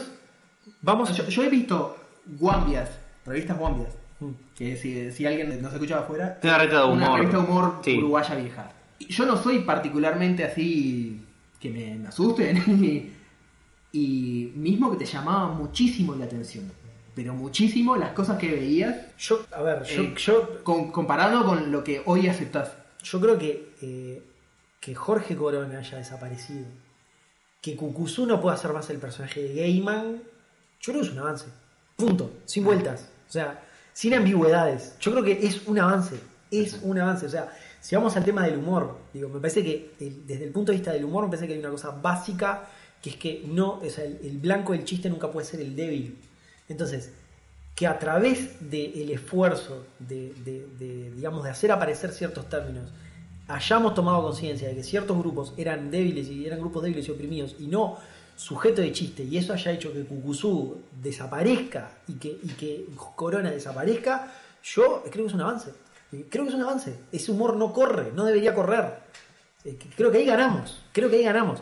Después voy, voy a otra cosa, pero eh, eso, dale. No, yo lo, lo único que quería discutir, nada más trayendo un poco lo, lo- lo de antes, que sí eh, eh, entiendo el avance de representantes políticos que se muestran como subversivos, pero recalcar realmente que todo lo que plantean es lo menos subversivo que existe, ¿no? Es decir, los Bolsonaros, la ultraderecha. Yo no, Bolsonaro no está- nunca estuvo fuera del sistema. Bolsonaro Claro, es fue- decir, no estuvo en el Parlamento 30 años. Además representan Sí, todo claro, lo el que ya existe, Sí, pero claro. incluso a nivel cultural, el, Sí, el- claro. el racismo es culturalmente aceptado históricamente, Sí, sí, sí, él lo sí. representa, el hombre blanco es Claro, culturalmente ah. lo, lo lógico, o sea, Sí, claro. Capaz que es subversivo, Subversivo. de los últimos cinco años. Subversivo. Eh, subversivo lo discursivo claro, yo creo que lo- Gonzalo ti- tiene la clave, porque el tema es que ahora, como ahora vivimos más rápido, como ahora vivimos más rápido, como todo lo queremos más rápido. Sí, nos olvidamos. el- claro, nos olvidamos- entonces el- el- la historia es un año, es el Sí, último claro. año. Sin duda. Son los últimos dos años. Entonces es subversivo con eso. respecto a los últimos dos años. Pero si vos miras para atrás, incluso tan ni hablar de economía ni demás, ¿no? O sea, representa todo lo que ya es y ya siempre fue. Este avance de discurso progresista, Pero- de correctamente político, te lleva a estas figuras Pero que ¿quiénes no tiran son- más fuerte? Los jóvenes. Y explicarle eso a alguien de 16 años. que no lo vivió, que no Que sabe no- que claro. Entonces, Claro. es lógico que alguien de 16 años sienta que Obvio. sienta que poner al sapo Pepe es este que poner al sapo Pepe y hablar de Kikistán no es subversivo. Obviamente que va a sentir que es subversivo. Claro, obvio, obvio. Este, bien. Sí. eh, bueno, eh, entonces, en pocas palabras, creo que Yo creo, perdón, Dale. una cosa que me acabo de acordar. Creo que vos, en algo que mencionaste, expandiste un poco el tema de la corrección política. Porque hasta ahora, y parte de la base que habíamos tomado como para arrancar, era el tema de las minorías. sí. Ahora, el tema de... Minorías no, grupos so- socialmente oprimidos. Es, es un término más correcto. ¿tá? Muy bien. Sí, porque. bien. El tema del pucho de Sí. Bogart, o el tema de que Han Solo no le... Sí, le no dispare. No, no- no es, no es por el grupo oprimido de los extraterrestres asesinados. Y también, por lo menos en el ideario, entra dentro de corrección política. Sí, claro. Entra porque entra dentro de una visión Sí. que va en contra de algo histórico o, o que teníamos normalizado o, o lo que sea. Entra en ese sentido. Bueno, está así como está mal oprimir lo que históricamente está oprimido, está mal que históricamente, no sé, ¿entendés? un tipo que es bueno le dispare a uno de onda. Claro, pero a- ahí es como las cosas como que se empiezan a filtrar adentro del término corrección política y no tiene nada que ver con lo que Sí, hay, otro ejemplo, hay otro ejemplo que también me parece interesante que viene, que no es por, no es de lo, no es de lo, no es de lo cultural, pero por ejemplo, hay, hay cosas que, hay temas que directamente no se pueden tocar desde el punto de vista, digamos, del, del- Bueno, pero eso pasa en lo político. Acá, No, acá se confunde el populismo con progresismo, Pero- por, ejemplo. pero, por ejemplo- Los gobiernos progresistas de América Latina. Y acá se meten en populismo que no tiene nada que ver con ser Sí, progresista. no, no me hagas empezar a hablar de Gloria Álvarez, por favor. Pero, eh, pero básicamente, por ejemplo, decir cosas como eh, la gente de raza negra son más rápidos que los blancos porque ganan todas las competencias de carreras, es algo que no se puede decir. Es, es algo, yo digo, no, no sé si es así, habría que estudiarlo, pero solo decirlo es, es, es casi lo mismo que, que- que- que admitirse nazi. Es que no había un entrenador de NBA que lo echó una vez. Porque, ¿sí? Pero porque, decir eso- porque lo- decirlo eso y reconocer eso implicaría hablar de diferencias inherentemente, di- digamos, potenciales diferencias entre ciertos grupos humanos que solo vinieron por tema de lotería genética y eso puede ser, o sea, pasa que ya recorrimos ese camino, ya recorri- recorrimos todo, todo el camino que terminó llevando, claro, este, genera, genera mucho miedo, pero, o sea, genera tanto miedo decir eso, que es algo que directamente no se puede decir y es algo que directamente no se puede ni siquiera ni preguntar. Entonces, me hace acordar un poco al tema de, de- de- de- que el- cuando se habla, no sé, del, del aceite de cannabis, que dice, ah, ¿funciona o no funciona? No sé si funciona, porque tenía prohibido estudiarlo. Entonces, ¿esto es así o no es así? Y no lo sabemos. Y ni siquiera lo podemos decir. Entonces, y, eso es justamente porque no queremos agregar, eh, digamos, este, características que puedan ser, este, porque no queremos agregar características a grupos. Este, este, este es que es complicado, es, es, es, es muy complicado. Bueno, y- son como los satélites de la corrección política. yo- ¿no? Bueno, ahí va, Son bueno. como los satélites, es muy Bueno, complicado. eh, entonces pasa, entonces pasa eso lo que yo decía hoy. Entonces hay temas que ya no se pueden hablar. Entonces, si hay temas que no se pueden hablar, pero, pero no se pueden hablar directamente como esos temas, bueno, estamos entrando. Yo- O sea, entonces cuál es el problema, el- como una vez alguien ponía en las redes. Entonces el problema no es que haya alguien que tenga, que tenga un collar y, un- y una correa. El tema es quién lleva el collar y la correa. Vos, vos sabés, yo ten- cuando dijiste Se lo que los libros corren más rápido, ejemplo, que además, por ejemplo, te digo, yo- es un chiste de Morky Mindy de hace 40 Pero años. hay- yo la- algunas de las explicaciones que he visto con respecto al tema es que te dicen, no, pasa que los deportes de correr son los deportes más económicos. Entonces la gente, entonces ellos, Claro. como, como la gente de raza negra es más pobre, eh, está mejor en eso. Los blancos hacen deportes más chetos, de gente cheta, que requieren plata. Ese es un análisis capaz que un poco... Pero no lo puede, claro, pero es- eso es una justificación que yo leí. Pero en realidad no lo puedes Pero estudiar posta porque estás estudiando una cosa que es problem- muy O a problemática. ver, o como raza tienen características físicas que les permiten correr más rápido. Yo no creo que, no, no puedo creer, o sea, me cuesta creer que eso genere Porque eso, y sí, porque un eso. debate moral. Sí, Sí, porque rompe lo que es la igualdad. Claro. El concepto de igualdad. Rompe por el concepto O de igualdad. a mí la duda que me queda, o El- sea, el yo entendía que no se podía decir cosas negativas de ciertos grupos, pero sí podía decir cosas positivas. Lo que pasa es que porque es posi- lo que pasa es que no sabemos, lo que pasa es que ese es el otro tema. La igualdad, el concepto que estamos dejando por hoy, me parece, muchas muchas veces yo veo esas discusiones en redes de igualdad, implica no puedo decir nada, no, no te puedo ver distinto en nada. Claro, tienes que ser igual en todo. En todo. Está, eso En físicamente, claro, y por eso me parece muy. además- Por eso mismo, el problema, lo que yo decía recién, el problema no es que estamos en contra de que me pongan una correa y me lleven. El tema es quién lleva la correa. Claro. Ese es el problema que hay. El- no estamos en contra de, de que haya grupos, etcétera. El problema es quién es el que decide lo que está bien y lo que está mal. Hoy son otros los que deciden lo que está bien y lo que está Bueno, mal. Eso es lo que cambia. Entonces, ese es el tema de igualdad que hoy por hoy. El igualdad del todes involucra que nadie es distinto. Como es todo, no son ellos y ellas. Como es todes, es todos, todos somos iguales. No importa, vos sos más alto, más bajo, más gordo, más negro, más, más, blanco, más azul, más lo que sea. Es, somos todos iguales, todos debemos vernos iguales y no existe que te vea por ningún tipo de diferencia. Y eso para mí es un error. Claramente, porque las diferencias para mí son muy importantes y no creo yo, en no entender la gracia de las diferencias que cómo te enriquecen culturalmente. Entonces, nada, es todo, este, ese también es un peligro que estamos corriendo hoy por hoy. Esa visión, sí. Eh, no, yo lo que quería decir es que otra de las prácticas, no tanto políticas, también sociales, que se hacen en este tipo de casos cuando la igualdad parece en realidad invisibilizar. Por ejemplo, hay gente que está en contra del lenguaje inclusivo, sectores feministas que dicen que en realidad el, el- la E invisibiliza a la mujer. Por ejemplo, ahora lo que quiero decir, hay otro tipo de prácticas que se hacen en muchos países, acá también, que son es la discriminación positiva. Este, que ese tipo de prácticas lo que buscan es reconocer la diferencia de eh, la minoría Sí. y, digamos, impulsarla para algo en particular. Bueno, la ley de cuotas, el tema de este, un porcentaje de lo- las personas contratadas tiene que ser de raza negra, etcétera, son algunos de los casos de discriminación positiva.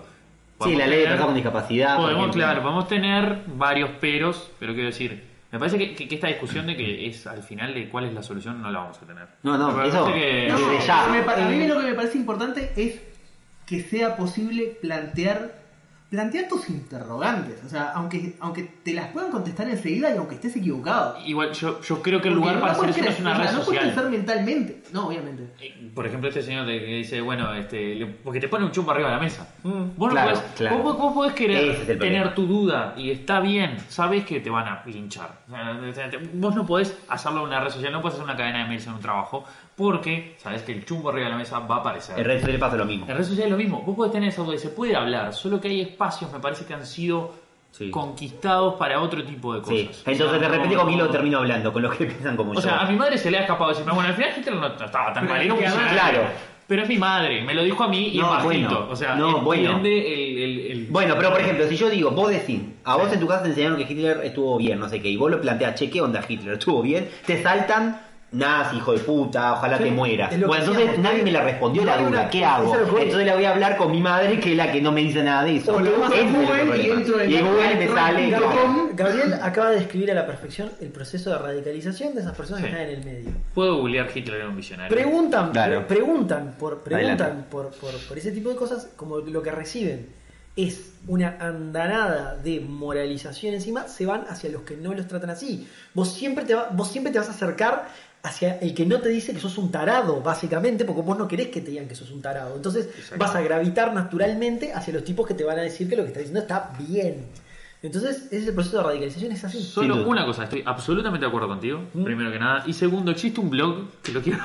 Sí, que se llama Recomendado. hitlergenioincomprendido.blogspot.com Así que es. si uno googlea Hitler era un visionario, Te sale, lo primero que te sale es hitlergenincomprendido.blogspot.com. Exacto, exacto. Y el carisma del éxito, una mente brillante perdida, Este, ¿Era un visionario o un villano? Yahoo Respuestas. Es real. ¿eh? Sí, posta, acá dice, si quieres visionario un villano Yahoo respuesta. Bueno, entonces, y si te termina pasando eso, ¿por qué? Porque en gente que yo considero inteligente, intelectual, con entendés que milita ciertas causas, no se lo puedo preguntar porque soy un hijo de puta. y después- entonces tengo que terminar consultándolo. Es como cuando no podías hablar de sexo y, y- o no podías preguntar de sexo a tu madre porque Sí. te daba vergüenza, te tenías leyendo de dónde venimos. Bueno, Eh. eh, eh, o, o preguntarle a un amigo o mirar una película. Y después Acá nos- está pasando lo mismo hoy. Y después nos sorprendemos de que surgen los Trump y los Bolsonaro Claro. del mundo. Porque Sí. ese tipo fue y preguntó, pero ¿cómo era esto de Hitler? Claro. ¿Entendés? Hitler hacía buenas carreteras. Entonces le contaron, no, nazi, facho, ¿cómo así? Hijo de puta, ojalá te ¿Cómo vas a mueras? hacer que Hitler decía, hacía buenas Sí, carreteras? Hacía las peores carreteras posibles, hacía todo mal. Eran de judíos. Entonces, claro, entonces- Claro. entonces, de ahí ese tipo se va, se va a hablar con Manini Ríos, y bueno, Manini Ríos le dice otra cosa y está. Este, así funciona, así funciona el proceso. Este, Así es. O sea, pod- Y ahí podemos tomar- ver si ponele si, si es efectivo prohibir la lucha, o me refiero a main No, yo creo que. Ah, ¿Qué- perdón, pensé que hablabas en abstracto. No, no, no, por te- eso- te- por eso Mein Kampf, o si no, o si hay que. Yo- yo ver, creo- miralo, o sea, mirá el horror que es. Quiero dar un pequeño cierre porque creo que Sí, este duda. punto en realidad ya digo lo había tocado al principio de, de este podcast. Que Muy es- bien. Podcast. de este Podcast. podcast. Que eh, lo, lo que decía digo, lo que, o lo que está planteando hace, hace ya un tiempito es, ok, quizás hay algunas estrategias que no están siendo efectivas. Cuando hablamos del chumbo arriba de la mesa, cuando hablamos de esto, creo, y por eso hablo en palabras de Diego, cosa que a mí no me pase nada, es que este, lo que plantea Diego es que quizás hay unas estrategias que no están funcionando. Ok, en las redes sociales y demás, ir al choque directo está generando divisiones. Ponele.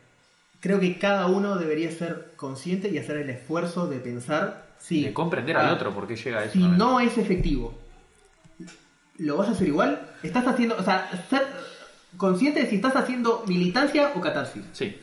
O- o Ah, bien, quizá- esa- esa es una gran diferencia. O quizá no tan resultadista, decir. Capaz que tenés todo el derecho del mundo de hacer catarsis. O, o quizá pero como- no. o O como- analizar tu militancia O también. como quizá decía Diego Soler, cédula 4. No, eh, como decía Diego, que. eh, Empieza con cuatro. sí, bien, sí, estaba por ahí, por ahí. Está increíble. Este, ¿en Y eso es decir, la ¿En gente serio? me me dice toda, qué increíble, ay, ¿cómo te censura con cuatro? Porque Ay, ¿qué te anotaron que de Tienen nacer? tres, no, me enteraron como a los, Después te- no, como a los después ocho te- años aquí. Ah, claro, No ah, que tiene sentido.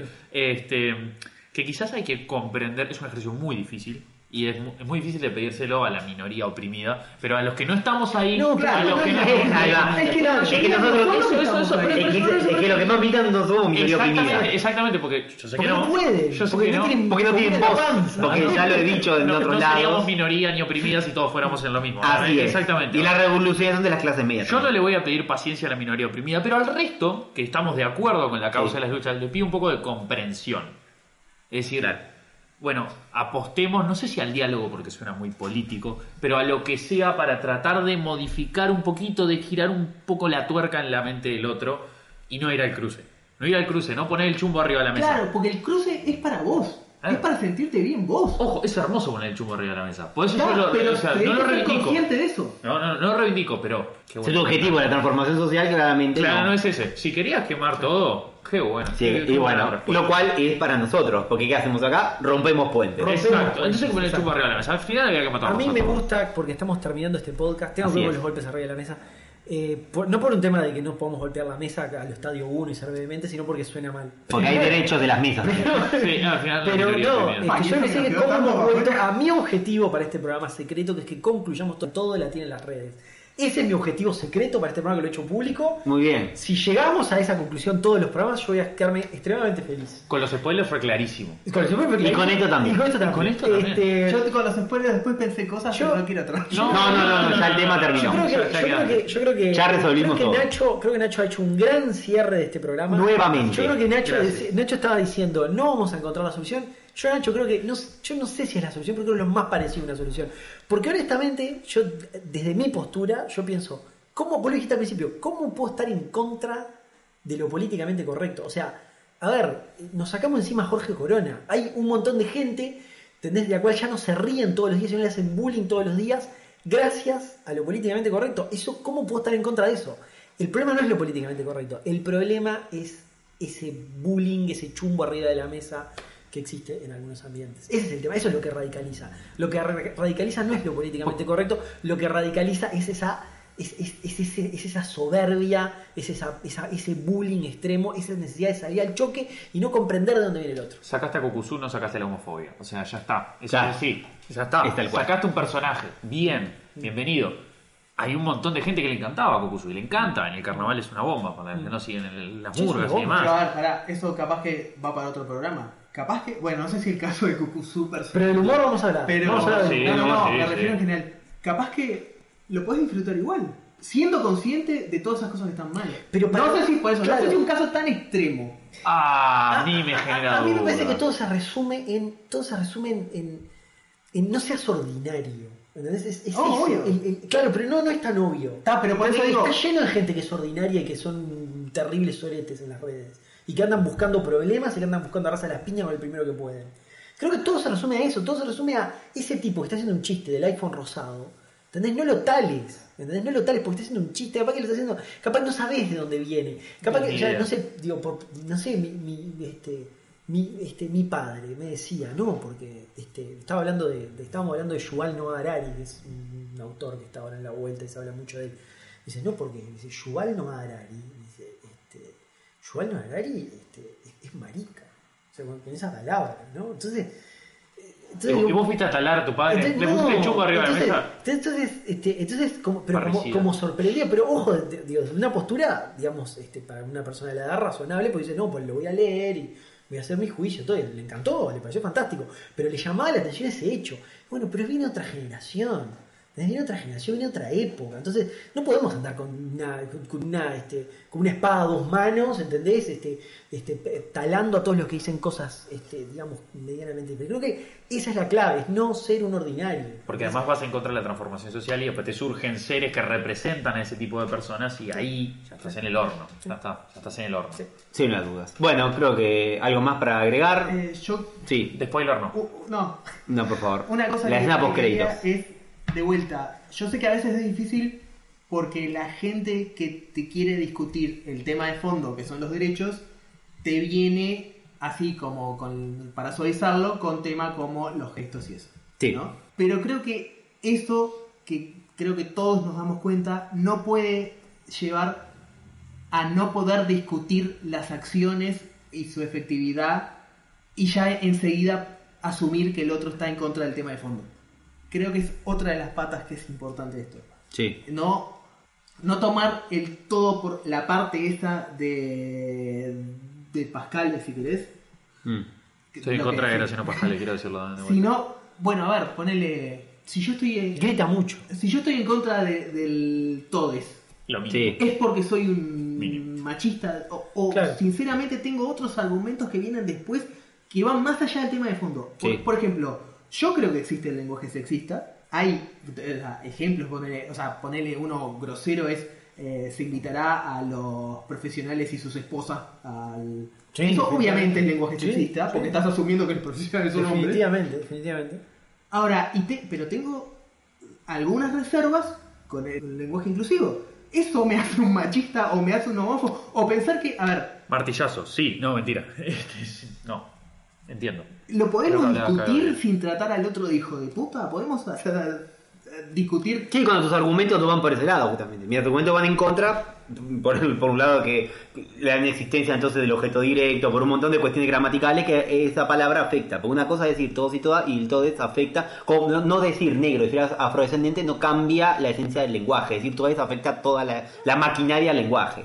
Pero ahí es cuando tenemos debate. Ah, vos te centrás en eso en vez de la población discriminada por bla bla bla y bla bla Y bla. creo que, o sea, después nos quedan, capaz que para otro programa y capaz que lo digo fuera del aire, pero nos quedan un montón de sutilezas para que pensé que íbamos a hablar bastante más de, del tema artístico y todo eso. ¿Estás Sí. decepcionado con el podcast? Ponele, ¿No te gustó cómo estamos La cara, quedando? de Diego, la cara de Diego es lapidaria. Terrible. Lapidaria. Claramente sentí te que acabas te- de expulsar de este podcast. Sentí que, que lo que se habló fue todo al pedo, no se habló lo que vos querías. No te- no ¿De qué no- querías no- hablar? no- Sí. no te no, no, no, no, no. ¿De qué querías hablar? No, Hablalo. no, este no, no, este es es tu que- no que me podcast. quedo corto, es que obviamente tenemos muchas cosas para hablar. Sí. ¿De qué querés hablar? Decilo. Por Hablalo. ejemplo, eh, lo dejamos para otro. No, no, No, habla- no, no, plantealo ahora porque. Estamos indignados. Ahora me quedé mal porque digo, no fuiste el hablando de lo que realmente querías hablar. Si el tema de discutir ciertas cosas, por ejemplo, eh, el tema de que estuvo de moda hace poco de Apu. ¿No? Eh, de los Simpsons. ¿Sí? Ok, Ah, bien. lo entiendo. La Asociación de Prensa del Uruguay se llama. Ah, bien. verdad, la Apu. mi lucha y la Apu. Claro. A ver, yo puedo entender todas las cosas de- por las cuales es- tiene de negativo Apu. Ahora, por ejemplo, la- en, en los mismos Simpsons hay caricaturas a gente de- del centro de Estados Unidos, la gente religiosa. Básicamente es una caricatura de todo. Que dice de todo. Eh, empezando por una caricatura del Del norteamericano medio como Mero. como. Sí. no. eh, por más que tiene la buena intención lo de Apu, no es perder un poco el. O sea, porque ahí también estás. eh, de Por eso hay que mirar South Park. No hay que mirar los Simpsons Pero más. algu- de alguna- Hay que mirar South Park. De alguna forma también Que se cagan en No todo. les importa nada. De alguna forma también estás como poniendo en una burbuja. De estos no se puede burlar y quedan medio como afuera. De to- todos los demás somos los normales de los cuales nos podemos burlar. Lo cual te Quiero invisibiliza South. Park, además que tiene O sea, muchos mejores juegos. Perdón. Solo- Está- Dios mío, Dios. Siempre la gente haciendo la boludez. Después podemos pensar en el tema de la de la representación y todo eso. Obviamente eh, que Apu sea el único negro, el único, perdón, indio, Sí, eh, tiene que ver. sí. Pero es muy distinto. Es que no Apu- puede poner dos de cada uno. Parece. Está- es- No es, boludo. Pero además hay más. No, ya está, pero digo. Vamos, a ver, dos de cada especie. man. Pero además Ah, es, muy mujer de Apu distinto, es muy distinto neta. Apu que el inspector cruzó. No, No, no. no. Pasa que, claro. Apu está dentro de un sector. Pasa que ahí lo vemos los impactos de lo, de lo políticamente Claro. correcto en el humor.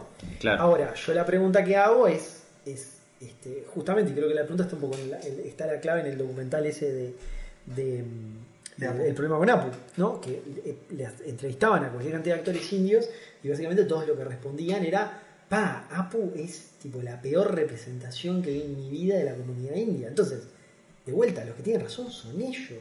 No voy a tener yo razón, yo no puedo tener razón nunca. Entonces, si ellos dicen que no les gusta, y bueno, no les gusta, sea por la razón que sea. Entonces, ya está, hay que entender eso. Ahora, para mí, siempre el borde, ¿dónde está? De vuelta, es no ser un sorete. No, obvio. O sea, si viene alguien y te dice, ah, no, a mí Apu me gusta, no ir a perseguirlo con un chumbo y, y.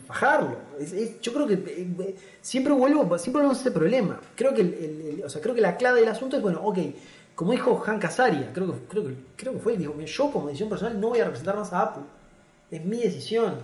Porque yo entiendo que eso está bien.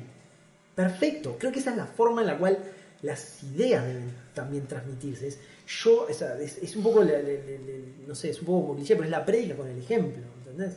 O sea, si yo creo que, de vuelta, yo creo que el todes está bueno, yo hablo con todes y digo todes todo el tiempo, pero no ando persiguiendo con un escuadrón de la muerte al tipo que no quiere decir todes. Creo Claro. que O al revés, Porque- yo he visto mil eh, cosas, comentarios en internet, a, tipo, ah, dijo todo es cancelado. No, bueno, bueno, bueno, bueno. no. El punto es los escuadrones No, claro, de la claro, muerte, sí, no sí, todes. O sea, el punto es no saquemos, no pongamos el chumbo arriba de la mesa, que como Nacho lo definió. Lo No, pero eso para, para que no quede que es la, la gente que el está tema a favor la que se si los que... italianos no se quejan de que está el tipo de la pizza, el tipo ese, el chef ese, que dice mamma mía, no sé, o los italianos no se quejan de que Mario, cuando vos a estar Mario, sí. en la Switch, dice, it's a me, Mario. Si los italianos no se quejan de eso, bueno, es que tanto no les pesará, es que tan, No hay opresión. tan oprimidos no se sentirán, Claro. aunque sí la han sufrido mucho tiempo en Sí. Estados Unidos, porque eh, pocas sociedades más racistas y clasistas que la de Estados Unidos, ¿no? Este, digo, yo acá nunca, nunca escuché, este, este, este, bueno, acá, no, sé, bot, bueno, tu apellido es de origen italiano. Sí. No, yo nunca escuché, ah, no, este, Choca es italiano, yo nunca escuché eso. Debe ser un mafioso. Todos, todos, todos uruguayos y punto. En cambio, en Estados Unidos sí, ah, no, fulano es italiano, es lo primero que te Sí. A mí Italia en América, África en América. En uno de los viajes, que en uno de los viajes que hice hace poco, me pasó que uno que era italiano le dice a otro que tenía apellido italiano, le dice, ah, then you are paisano, le dice, ¿entendés? Y el otro lo que se lo quedó mirando como, no entiendo de qué me estás hablando, ¿entendés? Tipo, para mí, o sea, somos, o sea, ¿entendés? Digo, somos, o sea, Sí, en Uruguay no existe esa diferencia. Claro, no existe. de- por el apellido o por el Estados. Unidos es una sociedad muy, muy, muy, muy clasista. Entonces, este, entonces, bueno, por la razón que sea, no la tengo, no la explico, pero evidentemente a ellos hoy no les está pesando. Entonces, si a ellos no les está pesando, ya está. Ahora, si a los indios les está pesando, bueno, me parece súper bien que Han Casa, digo, Yo lo que creo es que, de vuelta, hay que no ser un sorete, no hay que pasar a decir, ah, los Simpsons son el peor dibujo que vi en mi vida, son unos fachos, soy inmundo, es el peor dibujo. Como pasa un poco, hay un movimiento medio centennial acá, este, no, no quiero que Nacho se sienta aludido. Yo no soy centennial. No igual. centennial, Exacto. perfecto. Este, un ¿Qué sos, Nacho? Millennial. Sos millennial. Exacto, el millennial va hasta el Ah, 98. yo hay soy un movimiento 94. medio millennial, centennial, no sé de dónde piñarlo Ah, down, de vuelta usé esa palabra horrible. Terrible. Friends es la serie más facha y más Ah, peor sí. de la historia. No, que además, a ver, Sí. ¿Entendés? a, a Entonces mí digo, lo que, lo que me sorprende de eso es. Hay al- algunas de la- las cosas con las que estoy, puedo estar de acuerdo. Hay Yo- otras que yo- ni siquiera lo entendí. Yo no puedo estar de acuerdo con ninguna hija de su Porque, tiempo. No puedo estar de acuerdo con ninguna. No, no, pero fuera de eso, fuera de eso eh, ¿no entendieron el capítulo de Ross con el niñero? ¿No lo entendieron? Se están burlando de Ross. Este, entonces, a, Sí, lo, sí, entonces sí. a lo que voy es, a lo que voy con un poco con ese, con ese comentario es, este, a lo ¿No entendieron mostrar algo? O sea, ¿no entendieron la diferencia entre mostrar con estar de acuerdo Con y- avalar, y, sí. promover? Por- porque además hay otro tema que es que es- ese juicio se, se- se- como manta automáticamente cae sobre todas las personas que les gusta.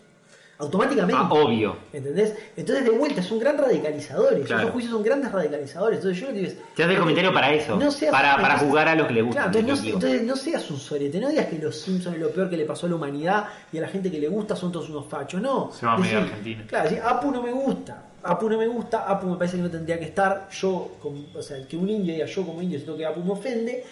Me parece perfecto. No podría ser distinto. O Apu debería ser distinto, me parece perfecto que venga Han Kazari y diga no lo voy a hacer más, me parece perfecto. Creo que el, el- creo que el problema es, que es cuando ya vamos a ese, ese, ese otro paso, porque ese es el paso que radicaliza. Creo que la clave acá es predicar con el ejemplo. ¿Sabes es- cuál es el tema? Es el paso más fácil y más satisfactorio para uno. Cuando está en esa roca. Yo, Sí, yo sin creo que vos lo de predicar con el ejemplo, además de predicar con el ejemplo, quiero creer que la comunidad de actores en India lo que hizo fue conquistar el- un espacio personal a otra persona, es decir, mediante el diálogo, no la, la locura, dijo esto es espantoso, y aquel que hacía de Apu dijo, bueno, yo no, no, probablemente empezó a comulgar con lo que le decían, o probablemente producto del linchamiento dijo, bueno, me voy, pero quiero creer que el tipo tomó una decisión personal, conquistar ese espacio personal Esa donde te que convencen transmitió de que el personaje que vos estás haciendo está mal. Pero, O sea. pero ahí, ahí está el otro límite. Pero mira, que ahora- porque, para, perdón, perdón, sí. digo, no, cap- yo creo que la clave no es si está mal o está bien. No, no, claro, porque Porque no- mal o está bien no, es, claro. en ter- es en es- es en términos relativos. Es a esta gente le molesta. Claro, Ya está. respeto Es- esto, no claro. ser un soreta, a ellos les molesta punto. No voy a si está bien, si está mal, les molesta. Y después aparece Crónica en el G20 cuando llega el y ahí Crónica. Qué buen tema en, el- en un podcast, cuando, cuando hablemos de humor, si es que vamos a hablar, no quiero adelantarme. Necesita estar Crónica. Crónica. Solo quiero decir eso. Sí, claro, no, digo, marginador porque, de- y porque después está, obviamente, no, de- porque después está el otro tema de si yo tomo una decisión como esa, por mis razones, eh, eh, yo que no la tomé, me- entonces me siento afectado y critico al que la toma también. Claro. Ah, Hank Azaria lo hace porque es un hijo de puta, porque quiere políticamente correcto, no sé cuánto. ¿Se entiende lo que necesito decir? Sí. Cuando uno también toma una decisión, yo no voy a hacer chistes de este tema porque a mí la verdad me parece que es insultante. Lo cual implica también que, que- que yo sí los hago, entonces, ah, me está diciendo que yo soy un tipo que insulta, un hijo de puta. Que también es un radicalizador, ¿no? Claro. Sí, no. Que no invita al diálogo. Así es. No, además el humor va a llevar su propio. Sí, sí, es, eh, así ¿qué es. Bueno, hay una insistencia porque... Crónica del humor, se llama. Terrible, bueno. Bueno, ya está, ¿no? ¿Alguien más quiere agregar algo? Bueno, ya agregaste bastante. No te voy a preguntar de vuelta a Gonzalo porque la última vez que agregaste algo tuvo media hora más hablando de un tema, así que... Sí, sí. este, ¿Y, y seguís decepcionado con el podcast? Ahora No, mejoró. ahora, ahora me gustó muchísimo. Muy Perfecto, bien, bueno, es que me gusta hablamos, bien. de, hablamos de Black Panther, hablamos de Apu. No, no, nos faltó no, Capitana. Marvel. Claro, Black Panther. No. ¿Eh? Capitana Marvel, nos faltó. Capitana Marvel.